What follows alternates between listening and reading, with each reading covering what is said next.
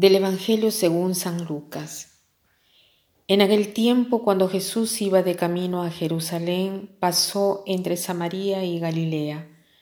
Estaba cerca de un pueblo, cuando le salieron al encuentro diez leprosos, los cuales se detuvieron a lo lejos y a gritos le decían, Jesús, Maestro, ten compasión de nosotros. Al verlos, Jesús les dijo, vayan a presentarse a los sacerdotes. Mientras iban de camino, quedaron limpios de la lepra. Uno de ellos, al ver que estaba curado, regresó alabando a Dios en voz alta, se postró a los pies de Jesús y le dio las gracias. Ese era un samaritano. Entonces dijo Jesús, ¿no eran diez los que quedaron limpios? ¿Dónde están los otros nueve? No ha habido nadie fuera de este extranjero que volviera para dar gloria a Dios. Después le dijo al samaritano, levántate y vete, tu fe te ha salvado. Quisiera meditar con ustedes este Evangelio sobre todo a la luz de las circunstancias que ahora estamos viviendo. Años atrás, cuando oraba con este Evangelio, me he quedado sorprendida porque había leído antes los capítulos 13 y 14 de Levítico sobre la lepra en el cuerpo y su purificación. De repente eh, alguien me puede preguntar, pero ¿por qué leías esto? Es una buena pregunta. Pero eh, un profesor me había sugerido eh, de hacer un calendario que dividía toda la Biblia en un camino de lectura cotidiana, que te permitiera leerla toda en un año. Y ese día me tocó leer el Levítico, que no es eh, siempre fácil de interpretarlo. Este Evangelio me ha sorprendido tanto eh, mm, porque al ver que estos leprosos piden piedad, piden la curación, la respuesta de Jesús a simple vista a veces eh, podría parecer un poco extraña, ¿no? Les dice de ir a presentarse a los sacerdotes. Nosotros seguimos leyendo y vemos que mientras van caminando son curados.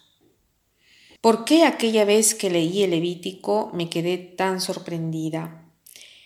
La respuesta de Jesús no es solo extraña, sino que me ha causado incluso dolor el Levítico dice que si uno encuentra una mancha en la piel, debe ir donde el sacerdote para hacerse examinar.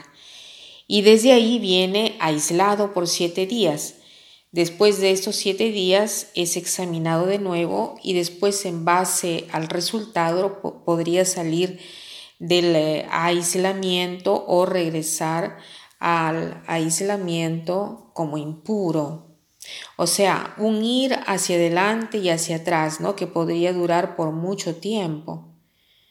Pero regresando al Evangelio, mm, eh, digo, me he sentido mal porque eh, estaba viendo a estos hombres, ¿no? Que pedían ser sanados y viendo lo que les dice Jesús. Ellos sabían que la ley era así, que deberían de ir al sacerdote, sin embargo, van donde Jesús. Eh, me ha parecido una especie de, rechazo de parte de Jesús. ¿Quién sabe qué cosa sentían eh, ellos dentro, no? Pero ellos qué hacen? Obedecen. De repente desilusionados, tristes, pero obedecen. Dice el Evangelio, mientras iban de camino quedaron limpios de la lepra. He aquí la sorpresa estando desilusionados, obedecen a su voluntad. En la obediencia son purificados y son sanados. Ahora, los diez pueden ir donde el sacerdote y pueden ofrecer un sacrificio y entrar de nuevo en la comunidad en lugar de estar aislados. Pero es interesante que solo uno regresa para agradecer a Jesús y es también interesante ver que los otros nueve sí han sido purificados, pero la fe y el agradecimiento de uno los ha salvado, ¿no? Jesús dice, álzate y vete, tu fe te ha salvado. Un extranjero ha regresado donde Jesús, uno con, con coraje, uno que quería decirle gracias y lo ha hecho elogiando a Dios y postrándose delante de Jesús. Solo Él. Eh, no ha sido solo purificado por Jesús, sino que incluso ha sido salvado.